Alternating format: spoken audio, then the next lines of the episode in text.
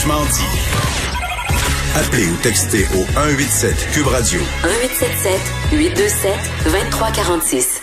On va faire le bilan de la semaine politique avec ma collègue Emmanuel Latraverse que je joue au bout du fil. Salut Emmanuel. Bonjour.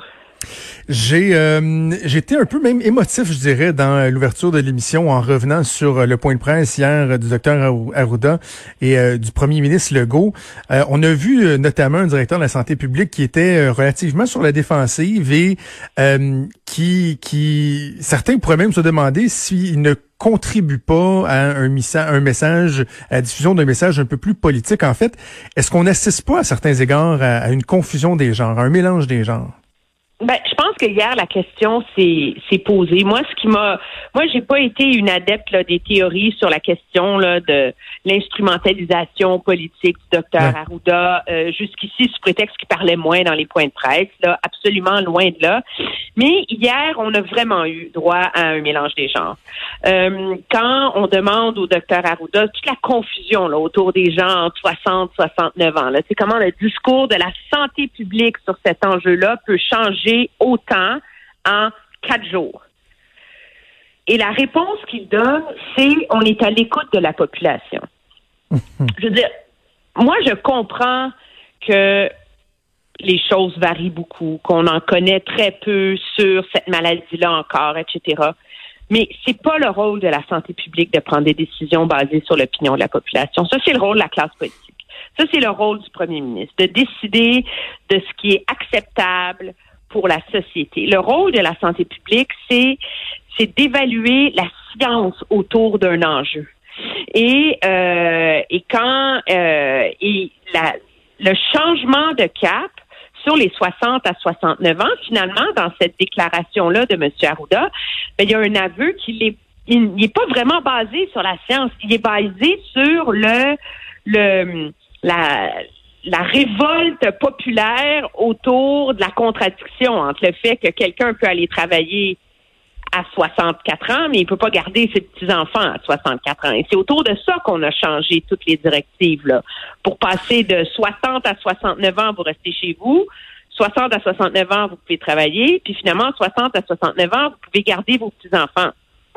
Et ça, c'est c'est euh, ça me laisse très très très perplexe, hmm. je dois dire. Et, je, je, je, pense assez, Manuel. Puis la question que j'ai posée, je pense le plus souvent à, de multiples intervenants, puis je l'ai posée dans des chroniques, dans des commentaires, c'était concernant les directives qui étaient dictées, par exemple, pour le port du matériel selon différentes activités médicales ou quoi que ce soit. Et la question que je posais, c'était est-ce que les directives sont faites en fonction des meilleures pratiques euh, permettant là, de réduire le risque au maximum, ou si les directives sont, sont faites en fonction de la disponibilité du matériel. Ce que je trouvais était une nuance qui était fort importante. Mais là, c'est tu quoi?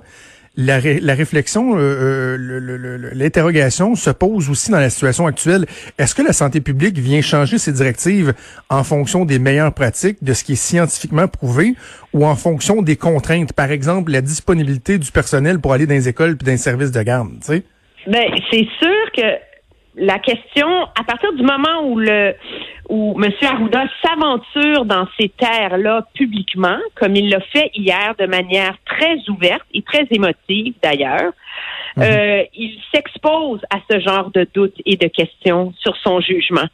Et c'est ça le très, très, très grand risque de l'avoir toujours sur la même tribune que le premier ministre. Moi, euh, je prends la peine d'essayer d'écouter le plus possible les points de presse, la santé publique, un peu partout ailleurs. Et c'est définitivement au Québec qu'il y a cette espèce de où, la zone est la plus grise, je dirais. Je ne remets pas en question l'intégrité euh, de M. Arruda, loin de là, là. Mais je pense que dans la quête de, calmer le jeu au Québec et de trouver une solution à la tempête qui se dessine et aux orientations parfois contradictoires du gouvernement autour du fait mhm. de d'annoncer qu'on va déconfiner, mais de laisser Montréal confiné, ça, ça devient très difficile pour lui parce que finalement, ce qu'on voit, c'est que on, le gouvernement s'est aventuré dans une gestion de la crise au cas par cas en commençant par le déconfinement des régions avant Montréal. Donc, on répond aux attentes des régions et on les sépare de Montréal. Donc déjà, là, ça, ça complique la tâche du gouvernement dans un contexte très difficile, on s'entend là. Parce qu'il doit livrer des messages qui s'adressent à deux contextes de population. Un contexte de population à qui on est supposé dire restez chez vous, ça va mal, faut toffer la run, si tu me passes l'expression. Puis un autre contexte à qui on dit aux gens, mais pour vous, par exemple, c'est correct, c'est pas trop dangereux de sortir. Et là, c'est la même chose pour les écoles. C'est la même chose pour le personnel. Et c'est comme ça que finalement, petit à petit, c'est comme le, le, le terrier du lapin dans Alice au pays des merveilles. Tu sais, plus plus il plus il s'avance dans ce déconfinement à deux vitesses, plus le gouvernement est coincé dans un double discours inévitablement, et plus ça rend périlleuse sa gestion de cette crise-là. Et je pense que c'est ce dont on a été témoin cette semaine.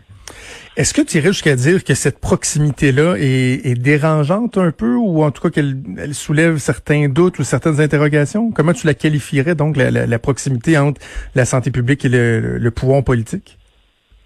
Ben, on, il n'y a plus de, de, séparation entre les deux. Quand M.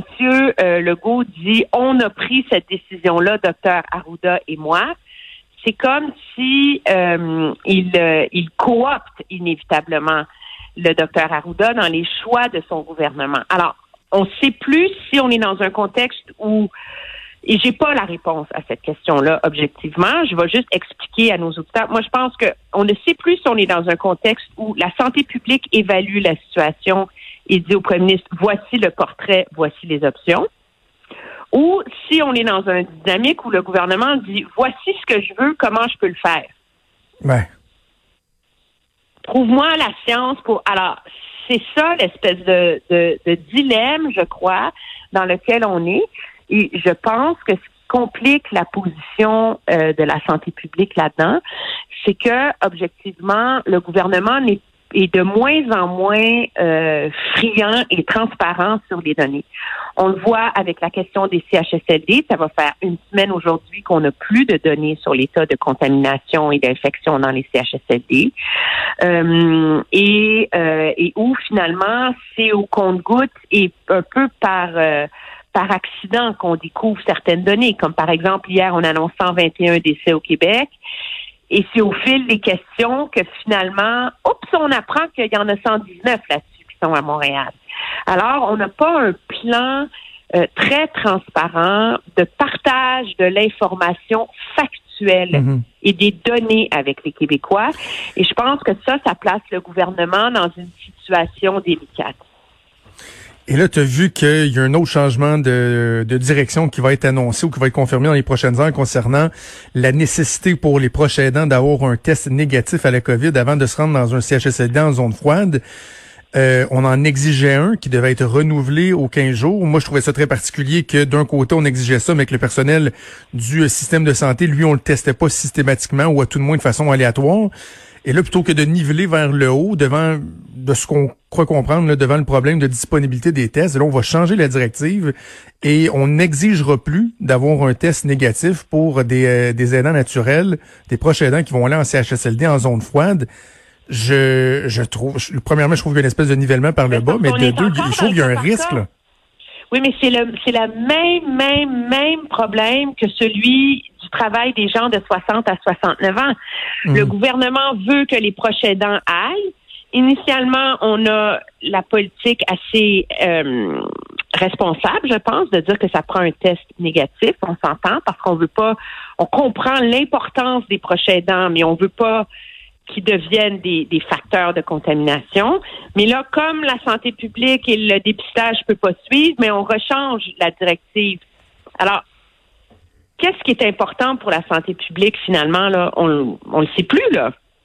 Hmm. Est-ce que c'est important d'être testé? Si c'est important d'être testé, ben pourquoi on arrête de tester? Tu comprends-tu? Et c'est cette espèce de, de dilemme euh, un peu cornélien là, dans lequel euh, le gouvernement s'embarque. Et hier, j'en parlais avec euh, Mario, et ça, lui qui a une plus grande expérience de la politique que toi et moi, il dit, Emmanuel, écoutons, on rentre dans le cas par cas, un gouvernement s'en sort jamais.